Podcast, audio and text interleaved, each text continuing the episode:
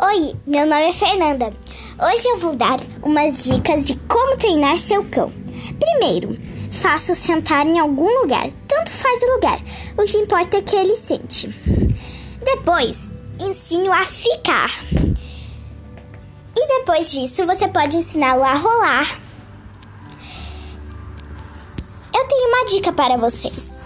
Quando vocês levarem seu cão para passear fora, sempre encurte a coleira até ficar bem pequena e comece a andar com seu cão devagar.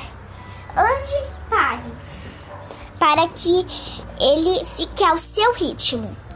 Você pode treiná-lo a correr, andar, descer e subir escadas. São umas dicas. Então, é isso.